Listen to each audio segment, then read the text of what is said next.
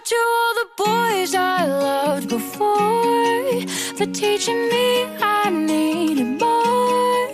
I'm kinda glad they broke my heart, cause now it's yours.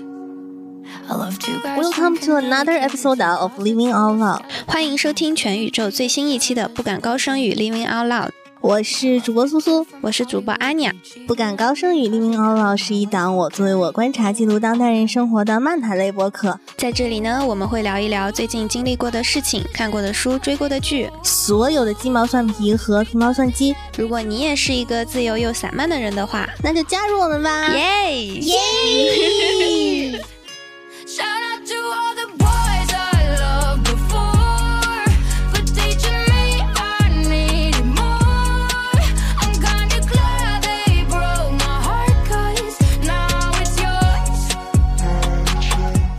必须要保留欢呼！这是我们女宝电台的特色。哦，太好了！今天呢，我们也有我们非常喜欢的王牌嘉宾星星，大家好，我是星星，星星又来啦！我刚刚差点都不会说话了。大家好，星星，我是歹星本星。大家星，我是好好。哎呀，今天我们来聊个什么话题呢？先同步一下各位的感情状态吧。哎，我们开门见山直说了哈，苏苏分分手啦，分手啦！分手啦！虽然咱们上一期正儿八经跟大家谈怎么恋爱呀、什么什么，那这一期呢，我们就要正儿八经谈怎么分别。嗯，嗯，关于一些分手的决心哈，嗯，我感觉我在的这几期好像把一段感情的前中后段全部都覆盖完了。就是歹心的开始，怎么磨合，然后现在分手后，嗯，有始有终。确实，嗯，分手了，分手了，真的分手了啊！你这个代换一下，就是那个结婚了，结婚了，这是一样的欢快。没有啦，没有啦。控制一下情绪，别笑得太大声。就嗯，想问一下苏苏啊，就上一期其实聊的时候，当时你也是有一些对这段感感情有一些困惑在的，就是是怎么怎么就分手了呢？啊，说到这个问题本身哈，嗯，其实分手的主要原因有两个吧，一个就是沟通上，也就是有太多的无效沟通吧。虽然说会说一些话，但是没有一些真正的磨合在。就像上一期星星跟我们分享的那种，真正两个人去理了解、去理解的 part 是非常缺失的。然后其二，之所以要去沟通，就是在一些非常底层，就是上一期提到的。价值排序上面确实有很大的差异。哎呀，好道貌岸然，就是他不让我做播客。什么 什么不让你做播客？嗯，那得，分呀，不然今天咱也不能坐在这儿啊。那得分呀！就是嗯对，就是可能可能可能表现的有点激进啊，就确实是嗯冷静下来说噻，就也是会说啊，你做什么我都支持。嗯呃，对，就一开始的时候刚在一起，或者说还没谈的时候，会因为说是我除了有一个自己的本职工作之外，还在做一些这样的事情，觉得蛮有趣的。但真正落到了生活实际的时候，就会发现有各种各样的问题，比如像是说，不管我是去见。呃，做播客的朋友啊，甚至录节目啊，包括我们开始慢慢做一些线下的活动，就是都会收到一些很负面的反应吧。然后有的时候蛮伤人的，嗯。所以就他会跟你说不要做这些，或者是去贬低你的这些个人的活动吗？both of them 都有。嗯而且他会不会有那种觉得说是，哦，你做这个事情就耽误了你们两个相处的时间那种感觉？我觉得浅层是有的，我觉得可能这个是最根本，就是他在他那面最基础的东西，但是会粉饰一些其他进来吧。就他是用什么理由跟你说不要做播客呢？这个东西又不赚钱，做它干嘛呢？呃，那他睡觉赚钱吗？吃饭赚钱吗？苏，嗯，这很难评，我只能说确实价值排序不一样。是，嗯嗯，然后一开始的话哈，就这个东西，因为大家工作都忙嘛，除了自己本职工作，再做点其他事情，可能确实跟正常在过朝九晚五的大家有一点点区别，并且播客这个东西，尤其在其实，在我们西南这边，并不是那么火爆，然后那么马上就会火了，经过我们的努力，当然 我们的成都播客必须火。超级火。就是我们成都播客还在一个成长的阶段嘛，大家还没有太多关注到我们这些特别优秀的电台，所以说我我非常理解，可能需要一定的接受的时间。但是其实我发现这件事情是不可沟通，并且涉及到一些底层的价值观的问题，就是呃。即使他跟我说不赚钱，我都可以理解为一种抱怨了。但是直到有一天，他跟我说不可以，呃，本末倒置。呃，他所谓的本是什么？末是什么呢？本是我的本职工作，末是我做播客这件事情。可是他又不是你的老板。唉。哎，算了，管他的。而且什么是本呢？我觉得他这个本的定义也有一点点。就算他的本说的是你的本职工作，可是我的本职工作也是服务于我自己的生活，是我生活的一个部分而已，它不是我生活的全部。那我的播客也是我的一部分生活，所以就是只是一个可以为我提供一些经济价值，让我。就是提供一些经济基础嘛，为我的生活。但这个我给我提供的是另外的，就是我自己的就是价值基础也好，还是我自己的兴趣爱好也好，我觉得都是我生活的一部分啊，它没有本和末之分。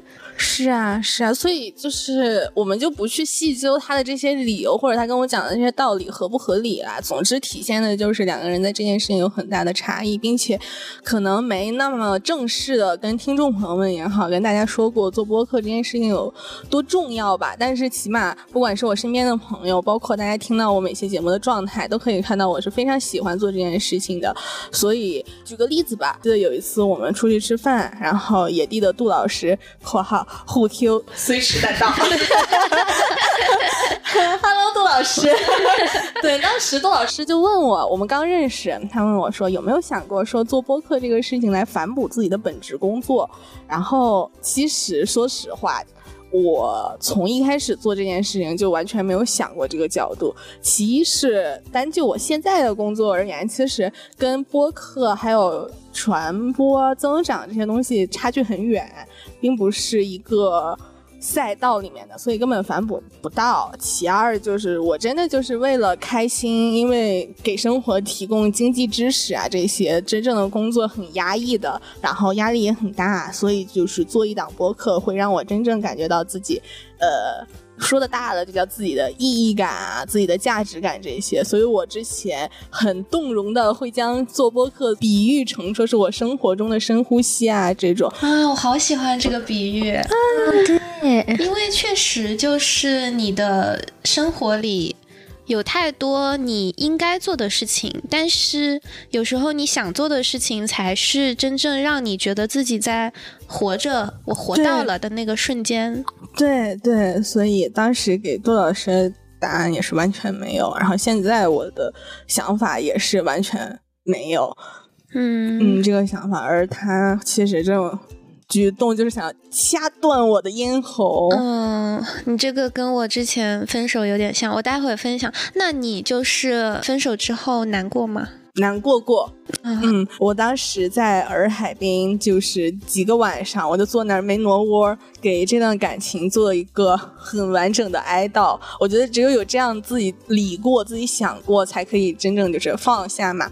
然后我发现，就深刻从自己跟自己的这种理顺也好，所谓对话也好，我发现我的情绪不是伤心，它没有伤到我什么，但我真的觉得很难过，因为我还是保留我上一期的观点吧，我不否认我们相处的时候互相喜欢的部分，还有那些其实也挺美好的瞬间，只是。哎，反正这这这永远都要接受这个世界上任何一个人会在任何时间分道扬镳这种嘛。而且如果说把这比喻成呃做了一场梦也好，或者说是一个去体验了一个副本、一个剧本也好，我一定是先出戏、先醒的那个，意识到问题的人，所以我并不觉得。他伤害我，或者这段感情伤害到我，所以不觉得伤心，只是为说，甚至我虽然我知道这个东西是很底层、很价值，就是很价值观的东西，我还是会觉得有一点惋惜，为自己之前的喜欢，还有他对我的喜欢而感到惋惜。对，就有一点以为是对的，然后打开发现其实。跟自己想的不一样，就是每一段关系的结束吧，就是分手，你说不痛吗？它肯定是痛的，但是你不分手，说不定更痛，是非常痛。就分手之后，你其实做了一些关系上的断舍离，你说不定可以拥有更大的世界。对，就是至少现在你可以做播客，是，就是你可以做播客，而且没有人念你了。对呀。你眷恋的。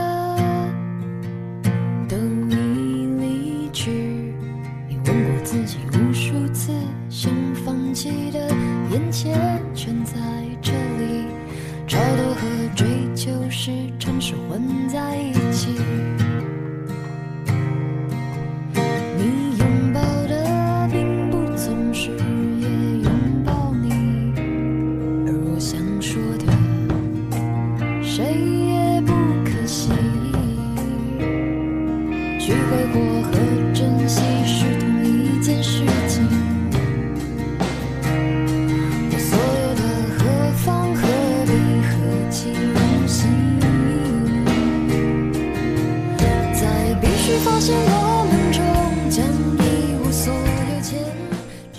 露一些细节了，我要听。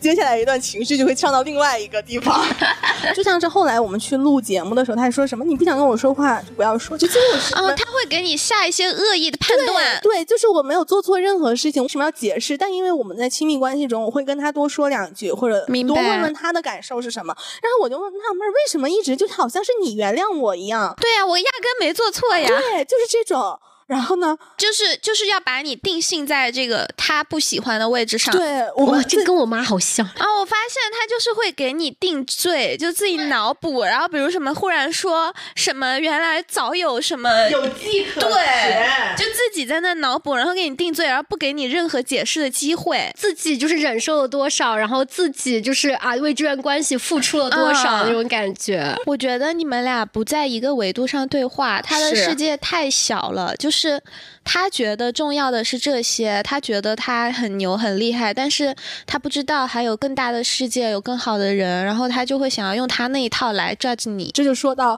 第二个分手原因，就安妮亚总结的非常透彻。就我把它定义为说我在体验一种爱的消费降级，没错。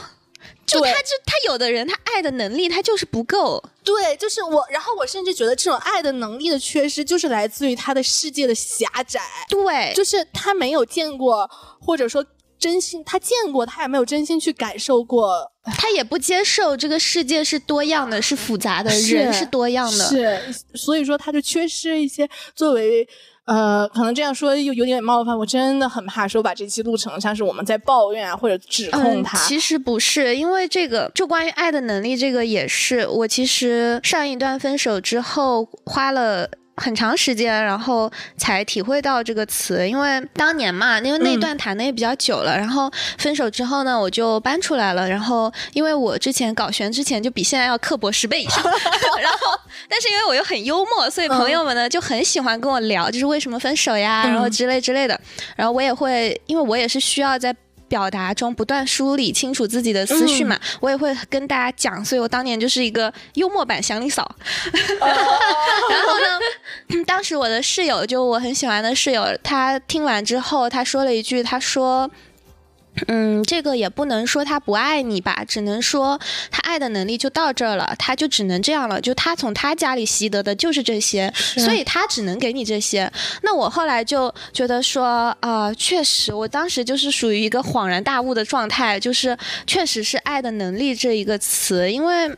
现在就是已经可以比较心平气和的去分辨对方是爱的能力不够，还是他在故意虐待我。嗯然后，但是我依然不认为这是我去接纳这种让我感受不到爱的伴侣的理由，因为我，你不能用这个 PUA 我。你说你爱我，那我感受不到，那就是不爱。对啊论迹不论心嘛。非常好。我管你爱的能力够不够，因为你人是可以成长的。我也教过你了，我需要怎样的被爱。嗯那你不愿意学，你不愿意接受新的模式，那。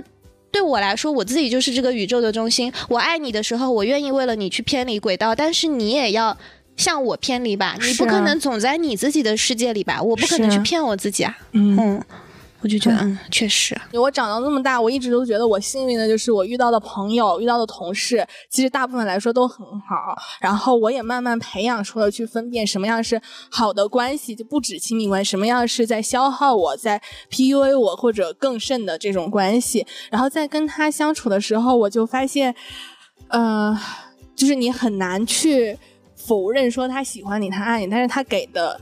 爱和喜欢真的太残破了，就不是你需要的，因为你你知道好的爱是怎么样的。对，我觉得他再怎么样说，你如果真的爱一个人，你是不会去贬低他的兴趣爱好的。是，就你你不会去说你做这个东西有什么用？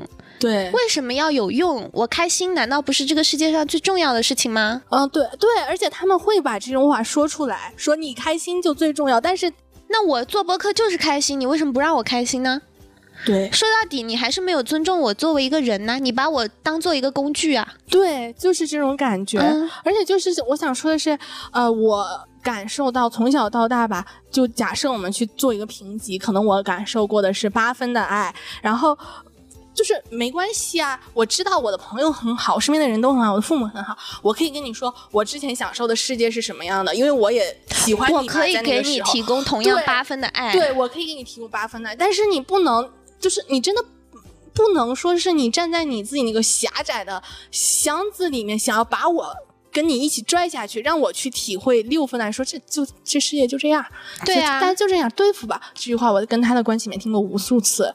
为什么啊？我很讨厌别人，就是嗯、在一些其实你不应该敷衍的时候说这些敷衍的话。对，你确实生活里有很多需要敷衍的时候，我自己也会说哎随意嘛。但是你真正的一些重大的问题上，你就是要拿出决心和勇气去去对待。是对，嗯就是这种。然后给我的感受就是，他就毕竟我们，嗯、不管说是思想层面，如果往大了说，还是社会层面发展的非常快，我们跟我们的父母，尤其我们这一代吧，跟父母的代沟其实蛮大的。然后。我非常理解，说在原生家庭中，可能之前大家有一些不开心的瞬间，或者说长大之后回顾说童年的时候，当时好像并没有很好的被呃被对待啊，或者怎么样。我不想说是去苛责父母，或者说就是更更说你这个人怎么样。但是我觉得他这种就是脱离了原生家庭之后吧，也没有很好的去感受过这个世界和自己，就永远沉浸在一个。往回倒推三十年的那种思想里面，他还在自己禁锢自己而造成的，就像是我在跟他相处的过程中，有的时候，其实这一点我是无数次想，哎呀，又有点圣母了，想拯救他，想帮助他走出来，因为我真的发现有的时候他会在享受苦难，然后会有享受委屈，，嗯，就是把自己放在一个受害者的位置对上。，就有点像是那种呃段子嘛，什么说，哎。分了明有一条鱼很大，然后可能有的父母会说，嗯，你吃鱼肉，哎呀，我吃个鱼头就好了，嗦了嗦了哎味儿什么爸爸妈妈不吃，对对对嗯都给你。对这种感觉，我在他的关系中，有的时候就会有这种这种闪过的那种瞬间。但是其实朋友们、家人们，我从小到大，说我爸妈从来没这么对过我啊。哦，然后，所以说我能很清晰的辨别出来，就是我从小到大我都没受过这种东西。你这样对我的时候，我根本就不会把这个定义为爱。嗯嗯哦，我父母会，但是嗯、呃我长大之后呢，我就会就会导致我。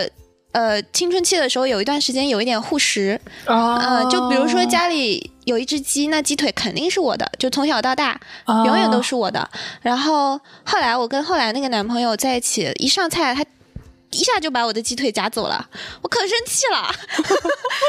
我现在好了很多了，然后包括我父母现在偶尔还是会觉得说，哎，你吃这个，呃，什么什么，这个你吃，我们吃这个，然后我会打断他们，我会跟他们说少说废话，一起吃。对，就你是可以去改变的。你如果觉得你的原生家庭有哪些你不满意的，你是可以改的呀。是啊，我也不是说从小我的父母就是按我要的方式对待我，我小时候过得也有不开心的时候啊。但是我长大了，我会不断的跟我父母强调，不要这样对我，换一种方式。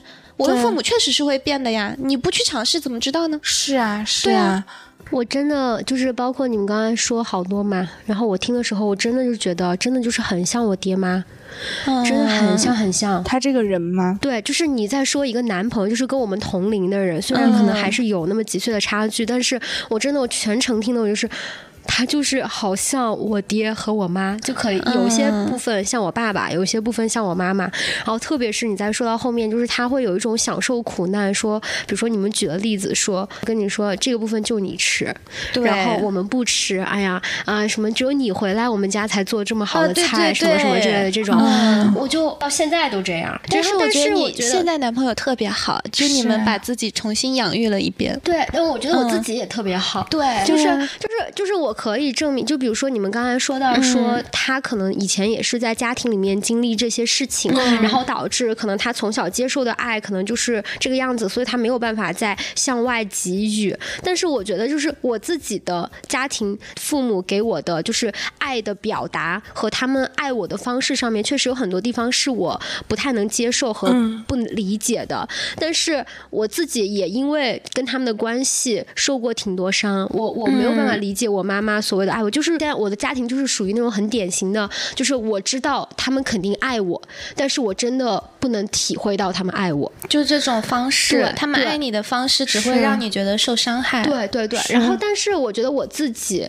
就是，但你调节的很好。等我自己要发展一段亲密关系，或者是向外，不管是跟嗯，就是情侣，或者是说跟我的朋友相处的时候，我不会把这个方面的东西带到我的心。的这些亲密关系里，因为我知道他们的就是什么方式对别人会产生伤害，我就会去避免，然后并且从中成长，然后尽量的去变成我觉得至少我知道我自己，如果对方跟我怎么说，我会觉得我更能接纳，更能感受到那种爱的感觉，所以我向外散发也散发类似的感觉，然后就会避免掉那些，所以我就觉得你的原生家庭也好，或者说你之前就是经历的一些事情也好。还是怎么样也好，给你造成过的伤害，或者是就是那种你觉得可能会你一辈子都带着的那些东西，但是你也是可以从那些东西里面学到一些，然后。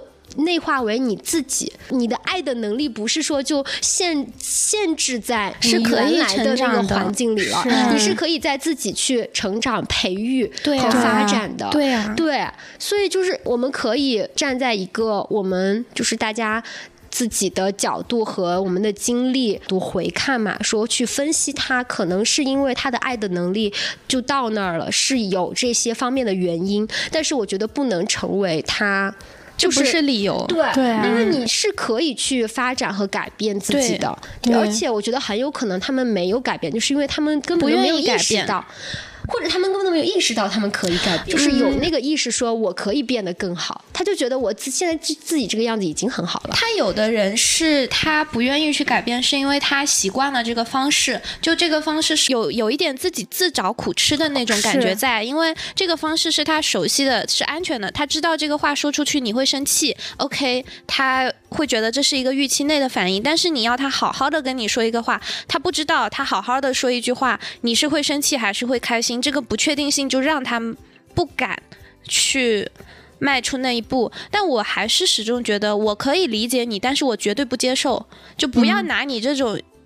下三滥的东西来敷衍我，对对对，就刚就刚才你们说到我男朋友嘛，其实他也有这样的，就是我刚开始跟他认识的时候，就是因为我自己谈恋爱的方式和我对于亲密关系的一些理解吧，我从一开始跟他认识的时候就有展现出很多这方面的。就是信号，然后他也接收到了，然后包括他自己之前其实有两段恋爱嘛，其实谈的挺挺久的，有好几年呢。然后他就跟我说，其实我之前好像还有我跟你谈恋爱和认识你之后的这种亲密关系的感觉，让我觉得我之前的两段关系都白谈了一样，我好像没有跟他们认认真真的谈过恋爱，因为就感觉我。包括跟他们就是平时表达爱的方式和我们处理亲密关系中遇到一些问题的呃逻辑和想法，和你最后去实施的这个过程，都感觉就让我感觉我跟你谈恋爱好像才是在谈一场真正的恋爱，然后我在真正的经营和想要管理好我们的这一段亲密关系，让我们两个人都能越来越好。对对，所以他其实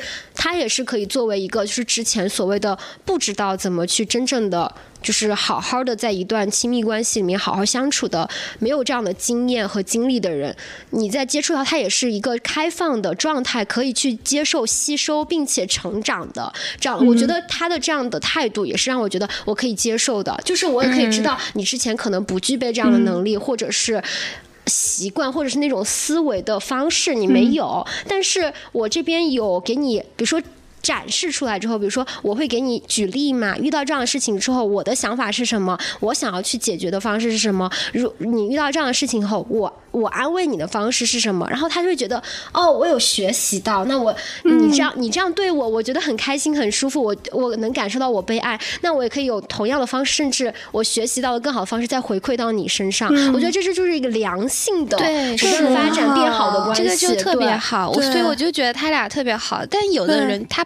他不听啊，就是他就是那扇门是关闭，他是封闭他自己的，不是像他一样是开放的，说啊，我介绍了新东西，我就可以去学。对，而且我觉得他们这种封闭，甚至也是一种对自己的封闭。比如像是星星的男朋友，他会体会到说，哎，我在受到这样的对待，我是舒服的，是开心的。那么我就是去做我觉得舒服和开心的事情。的，就像我们也尝试着说，去跟他展示一些，说，哎，我之前接受到的爱，去尊重，然后有效沟通的话。我们去开启一些，但他们是封闭的，就是他们对自己也是对自己也是封闭的，就沉浸在这种我从委屈和 我被害的叙事逻辑里面，感受到自己被折磨的这种感觉。对，这就是我说他跟我妈很像的地方，因为我妈也是这样，就是她她，而且像你们遇到男朋友这样子嘛，我顶多我就认清楚，我就离开你就好了。但是我跟妈妈的话，我没有办法的，我跟她我就是一辈子。绑定的东关系，我我妈妈利用的很好的一点就是我对她的愧疚感。对她做这些事情的时候，其实我每次都有感觉到愧疚的。就是她说这些话的时候，她说你知不知道妈妈为你付出了多少多少？然后你说这样的话有多伤妈妈的心，什么什么？然后我真的会感觉到愧疚。嗯，没必要，没必要。你要做好课题分离，这是这是他的课题，他要付出是他的事情，你接不接纳是你的事情。是啊，所以我没有办法了，我只有先把我自己自救，我能再次开心起来之后，我才能说我能不能向他提供一定的帮助，或者说是。我我都不不会说过多的去干预他了，或者是一定想要改变他怎么样，我就只能说我做到我这边的，妈妈能怎么改变是他的事情，或者只要他过得开心就好了。对，对，是的。就像我之前有去年吧，去年我回来的时候，我给我妈妈做的一段是她的生日还是母亲节的时候的礼物，就是我把我们过去好多年从小时候到现在嘛，好多我照她的照片和我们俩的合照，然后就拼到一起剪成了一段视频，然后那个配乐是配的我自己唱的。一首跟妈妈相关的那个歌，然后我就剪到后面，然后上面还有好多那种小字嘛，就是弹幕之类的东西，就我做自己做到里面。然后我写到最后就也是我说妈妈，你要先是成为，你要知道你先是你自己，然后你再是我外婆的女儿，然后再是我爸爸的老婆，然后才是我的妈妈。嗯，我说你要自己先开心起来，只要你开心起来了，其实你发现你周围好多事情都是开心的，人和事物都会变好的。你要先让自己开心，觉得这一点对他来说是很难的。就是我觉得我妈妈他们这一代的很多父母都是这样子，他们好像没有办法完完全全把自己孩子和家庭。分开来，他没有办法自己看成一个独立的个体，他好像是依附在这样的家庭关系里面才能生存的，就是他一辈子的一个身份，他没有办法摆脱这个身份，所以他没有办法独立出来成为真正的自己。但是你有了变化，这个就是很好的事情。对啊，然后你在你的亲密关系里，真的很好的把自己重新养育了一遍，是啊，就这个就很好。嗯哼，嗯，我觉得关心自己和关爱自己也是，就你在下一步去爱别人非常重要的一点。对，就你一定要是这个世界上最爱你自己的人。对嗯就嗯之前其实不管说之前我的一些情感经历，还是说年龄来说，我一直不是很理解说啊什么你要爱自己，嗯，就是著名艺术家林俊杰说过，好好爱自己才会有人来爱你，这种感受。我有我我有这方面的感受，就是我上一个不是今天讲分手吗？啊，我有一个罕见的分手经历，就是上一段，因为我只谈过两个男朋友，目前、嗯。就我上一个男朋友其实也很好的，我上一个男朋友是属于我们周围的所有的朋友都说你们怎么还没有在一起？嗯的那一种。哦对，然后所以我跟我那男朋友是高中同学，我们高中同班，我们高考同样的分数，我们去了同样的大学、同样的专业、同样的班级。哇，对，就是很多很多的缘分，然后就去了大学一起读书嘛。但是当时好像都是大家都觉得你们俩挺好的啊，你们俩为什么不在一起？知道吧？我们就还是做自己，朋友就是朋友，朋友做什么男女朋友？而且这个真的是，他是跟我的就是那种价值取向是相反的，嗯我就一直都朋友朋友是不能成为恋人的。啊，有的时候我也因为窝边草真的很难处理关系，就你想下手很难下这个手。对，但是我后来 flag 也倒了嘛，然后我们大三的时候就还是在一起了嘛，对，然后在一起了，这而且真的也也很顺利那个关系，大家的相处什么的也超级超级的自然，因为我们本来就认识那么多年了，甚至我们俩的平常的日常相处和生活细节都没有产生过任何的矛盾，你知道吗？就是那么的 smooth。为什么分手呢？后来讲到这个爱自己，嗯我觉得最后是我自己自跟我自己心里的坎儿过不去，就我那个时候还没有真正的。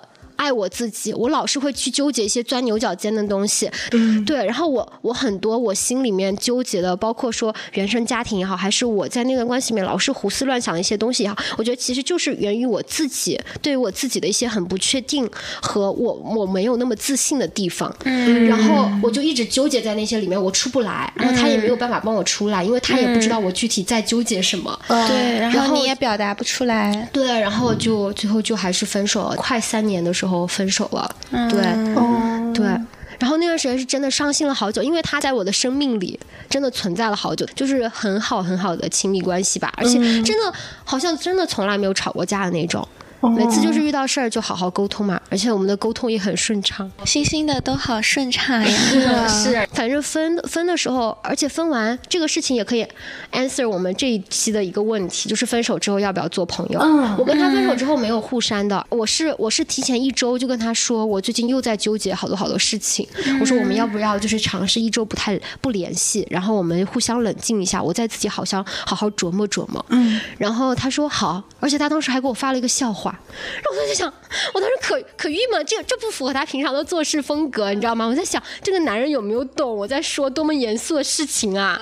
然后但是当时很气，我也不想再急，我说了就不联不联系就不联系嘛。然后一周之后，果不其然，我就还是编辑了好大一段。当时我们还是异地，哦，对，然后然后我就还跟他说，然后就发了好大一串，然后他就他就说好，那就一切都祝你一切都好。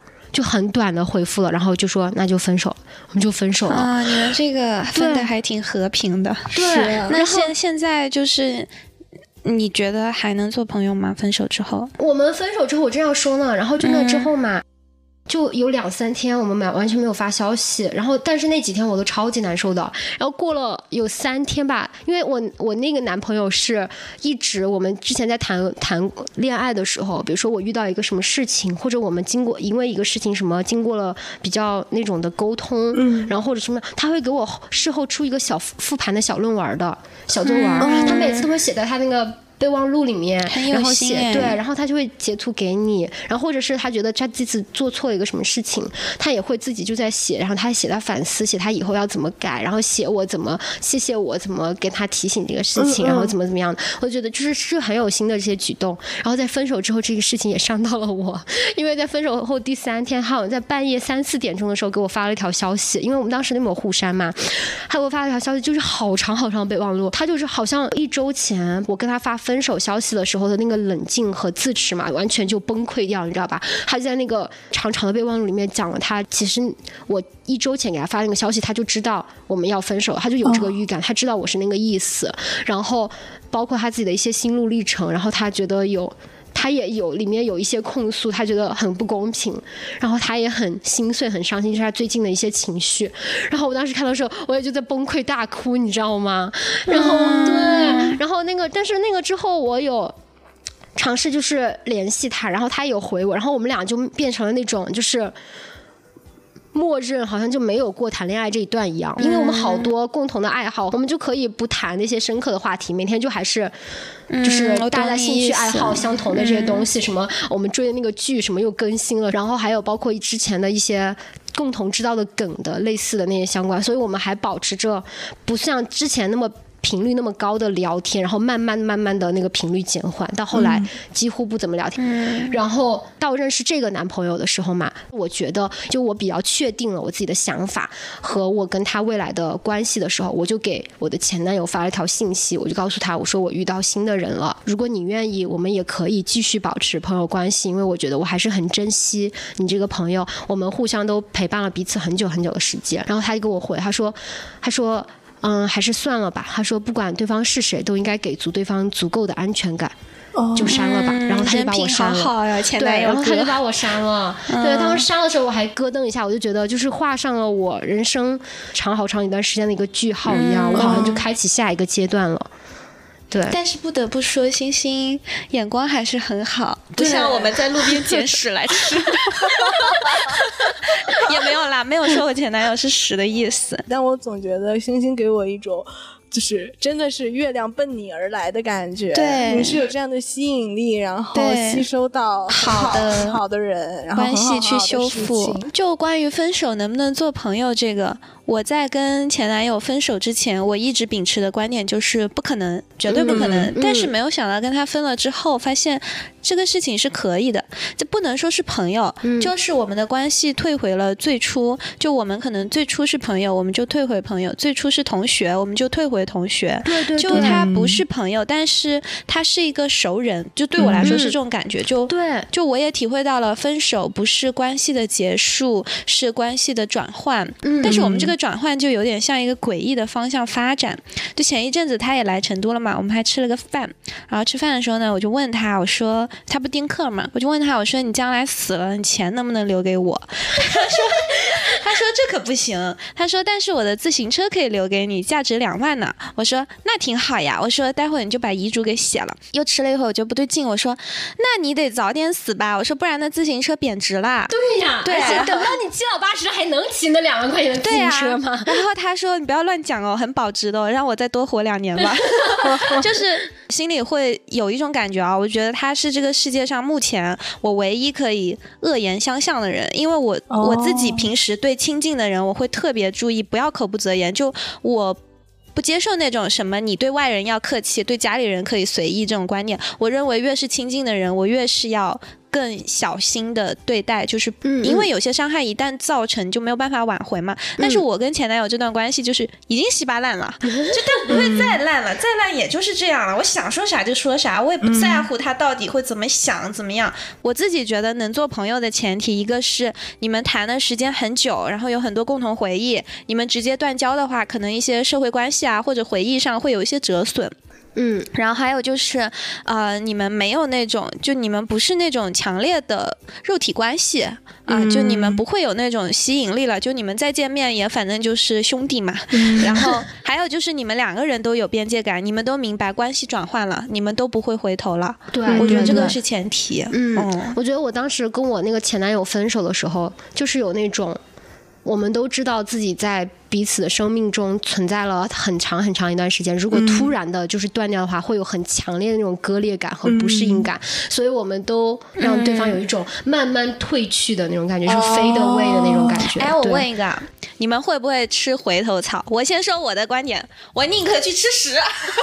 我不会，我就是不会，我也不会，就是我们分了，我们就是分了，而且我也在恋爱中也是持那种分手是很严肃的一个话题，对我一定是想清楚了。对你不要什么那种，你跟我闹情绪说，然后威胁我说，不然我们就分手什么的。我觉得你你要是如果这样随随地就是很随意的这种提出来的话，我就大笑。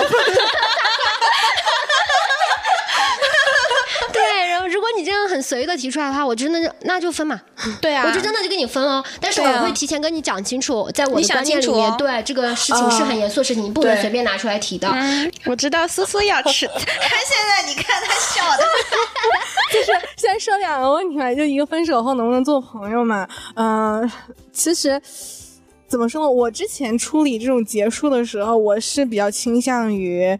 就是把它处理的体面一点，插科打诨也好，或者说那种对谈也好，就把它处理成非常冷静的分手。所以说，其实我也是，如果说之前有一些情感纠葛的男嘉宾，我是不会删他们好友的。等他们删，他们想删我的时候就删我吧。嗯，有的确实把我删了。然后呢，呃，说到吃回头草这个事情哈，虽然安妮儿笑盈盈的看着我，但是我觉得他会骂我。不会啦，女宝从不站永远支持你。上次我提到这个话题，跟我的一个听众朋友提到，他说：“就非得是那一株草吗？”吃点好的吧，苏姐。不行。就怎么说呢？就是吃就是可能真正放到我面前的话，也不一定会去吃。但我有的时候确实会觉得很可惜。我觉得有很多特殊性，是因为那段关系，呃，就是展开的时间有点特殊。呃，我是刚到那个城市，然后我在那个城市里面就认识他一个，然后后来也因为一些工作的原因戛然而止了嘛。有点雏鸟情节，而且你会觉得你们没有努力的机会。对，嗯，然后就是还有一个原因，其实并不是说因为我们两个都没办法这种客观不可抗力的因素结束了。其实，在那之前，这就是为什么我朋友会说那句话，就他，就我好像就是那个被留在原地的人。我真的很想知道到底为什么发生了什么事情。怎么说呢？就就就不说话了。后来，嗯，啊对，然后后来怎我要啊，就这种结束的不明不白的，然后就会吊着你那种感，觉。然后后来让我去反复去想这种事情，午夜梦回的时候，还还有另外一个原因，就是我离开那儿的时候发了一条朋友圈，然后他给我评论了几个字，说就当是美好的遗憾吧，这种类似这种话，嗯。嗯然后咋说呢？你跟就是贝斯手在一起的时候把他删了是是吧？好然后好可惜啊！对我就把他删了。你现在加回来也不太好了。Hi, I'm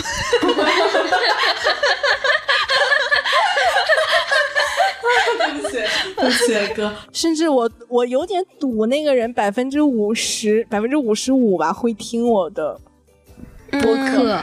嗯但你们现在异地也很难呀。嗯，不可能，对他也不可能，我也不可能。我觉得苏苏的这一个，他有一种，我觉得你有一种，你不一定真的是会吃，就像你说的，如果机会摆在你面前，你不一定会答应。但是我觉得这段关系就是因为太不明不白那种感觉，就是不清不楚的，所以你才那么想要去搞搞清楚那种感觉。而且可能我不清楚啊，是留在原地的人更难过，还是起身走了的人更难过？因为我一直都是那一个我会先起身走掉的人，就是嗯。我讲一下我上一段为什么分手吧，嗯、其实具体的很多细节我已经记不清楚了，但是我始终记得下决心要分手的几个瞬间，就是，呃，有一次我的一个好朋友他要换城市了，去北京发展，他走之前呢，他有一个二手的钢琴，他就说送给我，因为之前我跟他吃饭的时候只有一次，我提到过说，呃，小时候没有学过乐器嘛，我说现在感觉有空的话还是想学一个，觉得挺好玩的，他就只听过一次，他记得，然后他要走，因为你说二手琴嘛，它也不值钱，但人人家记得，人家说要送给你，就让我去他家搬，这就跟当时前男友说了，然后他就很反对这件事情，他就觉得呃拿回来占用家里的地方哦，而且他对家里的书房有一种很。奇怪的占有欲，他不允许我对书房做任何的布置上的调整，也不允许我把那个琴放在书房。我当时特别生气，他说：“你就不能把琴放在你的地方吗？”我说：“什么是我的地方？我放厨房吗？”我就很生气。为什么大家住在一个家里还要分你的地方，我的地方、而且房租我一分没少，A 到个位数。我们跟朋友吃散伙饭那天晚上，吃完已经十一点左右了，就去他家，我们都拉东西嘛，就是我拉琴，然后其他的人就是可能拉一些他别的家具，就是分赃。然后呢，当时我们有四个人，我想叫货拉拉的，他们说算了，你何必花那个钱呢？说我们这有四个人，一两个人给你抬那个琴身，两个人给你抬琴架，抬到楼下你打个车，让你男朋友到时候过来一搬不就好了吗？我说哎也对哈，省一点是一点嘛。然后我就给他发消息，我说你睡了吗？没睡可不可以等？等一会儿，我叫个车，待会你下来帮我搬琴。他一下子就爆发了，我不知道他哪来的那么多气，他就开始说我，就就说我，呃。说我三分钟热度，就是开始抨击我说你买的那些书，你哪一本看了？你办的健身房的卡，你学了吗？你报的游泳什么？你你游了吗？然后你什么买的那些课，你上了哪些？说这个琴你拿回来，你真的会练吗？反正就开始一说了一泼拉话，我就。我当时的感觉就是，哦，天哪，这个人他不爱我了，因为我从小到大没有受过这样的苛待，就我父母也不会这样的去对我，而且他其实之前说过类似的话，就是我没有放在心上哈，我就是挺好奇的，我对啥都感兴趣啊，然后我一直就三分钟热度啊，我跟你在一起的时候就是这样，你为什么突然就对我的这个？这个点就这么的不满，然后他对我的批评就是全方位的，从我怎么选择工作，怎么娱乐，然后包括我做的所有的副业上的尝试，就全方位的批评了我。然后我当时就心里就说啊，我以前一直以为他是逗一逗我，开开玩笑，没想到他在心里对我这么不满，然后全都是认真的，认真的就是。说的那些话就是还蛮那啥的，然后呢，我就是好奇心很重，我就是我现在心里还是一个女大学生的心态，我觉得世界上有趣好玩的东西太多了，对我也是这样想的，对我最多也就从一个就是活泼版的女大学生变成一个谨慎年长版的女大学生。就而且这种来自你心里很亲近的人的评价影响特别深。我后来花了很长时间去确定三分钟热度它究竟是不是一个坏事情啊。嗯，我们女的就是爱反思啊。对，包括包括来尝试播客，我觉得它也是好玩就好玩，没有原因啊。我觉得不好玩了我就不玩了，为什么要坚持？就是啊。对啊，他就是全方位的把我批评了一遍，然后。就那个之后，我就清楚的知道了，哦，这个人不爱我了。然后之前你觉得能忍的，通通都不能忍了。还有一个瞬间，就是啊，这个说起来我真的想哭。就他怎么对我，我都忍了。但是，我二零年的时候养了一个小猫，他不喜欢猫。我养之前呢，我们俩有沟通过，后来他就是妥协了嘛。他说你养猫可以，但是这个猫不能进书房，不能进卧室，然后这个猫不能碰倒我的东西，碰倒你得赔。就我们家务是有分工的，那产生的额外的家务，比如说每天吸尘器吸一下猫毛呀、铲猫砂这些，肯定我自己做嘛，这我也 OK，因为我自己要养嘛。然后我也尊重你。然后但是这个猫它只能睡在厨房，然后我们因为不让进卧室，而且小猫它挺粘人的，如果你把它放在客厅，它就狂叫。挠门，他又觉得猫吵，所以猫就只能睡在厨房里。嗯，然后。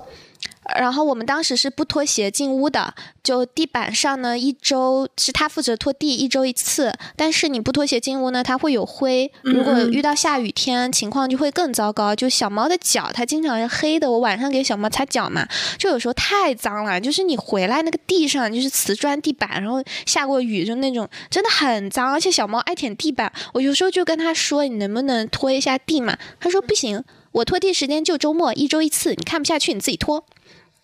就这种，但我当时刚刚换工作，我我真的很忙，就是我不是找借口啊，但是我当时几乎每天都是凌晨下班，我确实没有余力去承担更多的家务了，就是实在太脏了，我就会拖一下，但是大部分时候也就当没看见嘛，或者他就不能。穿拖鞋进来嘛，就脱下鞋呀，就反正就这么含含混混的过去了。然后呢，但是有一天晚上，我也是挺晚下班回家了，我就开灯，一开灯就看到小猫在厨房在舔脚，然后小猫的脚就黑黑的，然后小猫小小的，我眼泪一下就下来了，就。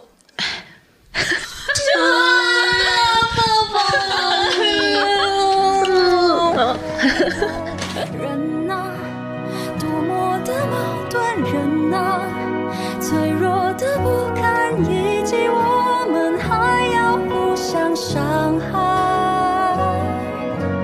人啊，越想抛开的越是带着向前，我们只好越走越寂寞。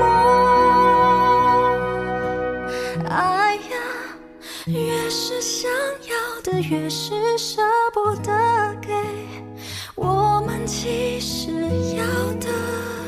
但是这个我其实不能理解，因为以前，以前我是见到过他很多次，就是去喂流浪猫的，就是我会觉得这个人还蛮善良的，因为我是不会去喂流浪猫的那种人，嗯但是我后来我想了一下，不对啊，就是你这也是爱的能力不足的一种表现呀、你流浪猫，你只需要偶尔停下来喂一根火腿肠，这是一个偶然性的事情。但是你家养的小猫，你是要每天照顾它、跟它说话、跟它互动的，就是你不会处理这种长期关系，就是所以它没有办法去跟我一样吧，就嗯我也不能怪它，它不喜欢小动物什么的。但是我就觉得说，嗯，在这个家里，我和我的小猫都过得感觉不太开心，就算了吧，走吧。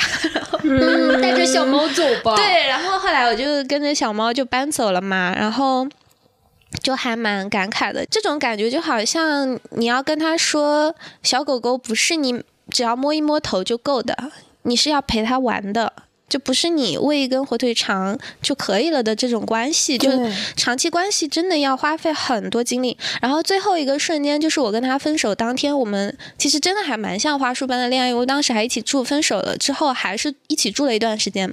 然后分手那天是冬天，然后提分手，当时真的很难开口，因为我心里是有负罪感的，因为我觉得自己是一个逃兵，因为我觉得我没有去跟他及时的去沟通我心里的一些那种状态嘛。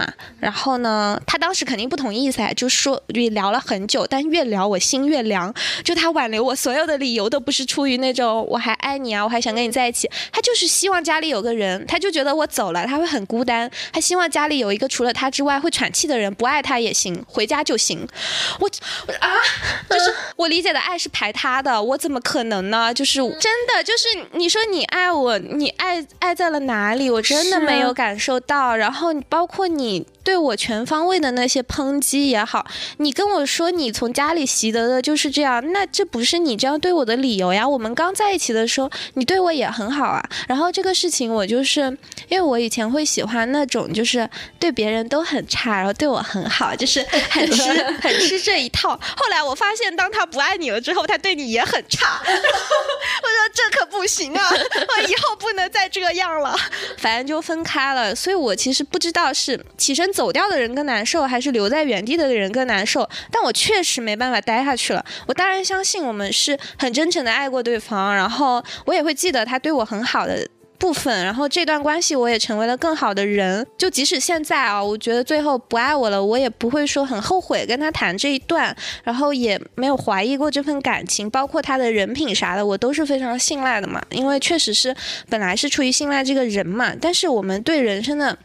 大的愿景啊、规划呀，就是不一致，消费观也不一样，而且他对我的三分钟热度就是看的就是不顺眼，我就觉得那做朋友就好啦，就没必要再让自己情感虐待了，而且。我后来觉得他为什么不让我把那个琴搬回家嘛？他可能就是会觉得占用了他的私人空间，他会把那个书房看得很重要，就是他可能就觉得他的利益受到了触碰。嗯，好吧。对我是这么想的哈。嗯，唉，我们其实发现，不太开心的亲密关系都涉及到爱的能力。我们已经剖析了很多关于爱的能力，那我们要怎么去培养这个爱的能力噻？嗯就是我，我从上一期到这一期一直抱有的一个观点，就是你先认识自己，再，认识世一定要有界，信念。对，嗯，爱的能力就会奔向你而来。对，因为我跟这位前任哥相处的过程中，我经常会觉得他在照着一些范式和方法来爱你。现在这种视频太多了，就教你说，嗯，怎么让怎么样让男朋友更听你的话，然后怎么样让他更爱你什么的。他怎么做是爱你，怎么做是什么什么，然后。什么样是给足你安全感，然后告诉你怎么去官宣，怎么乱七八呃不不都是 bullshit，就是 totally shit。就是我觉得，就是你要去了解真实的自己的需求和了解你爱的这个人对方的需求。就我哎，我真的这里面可能就隐藏了很多故事，但是就不细讲了哈。就我真的不在意说你今天多聊了两句天的那个同事是不是直男，你也不用把他的朋友圈背景怼到我眼前说你看这是他老婆，然后之类的。然后我也不在意你有你刷不刷什么美女视频，你看不看抖音，你关没关注哪个女明星之类的。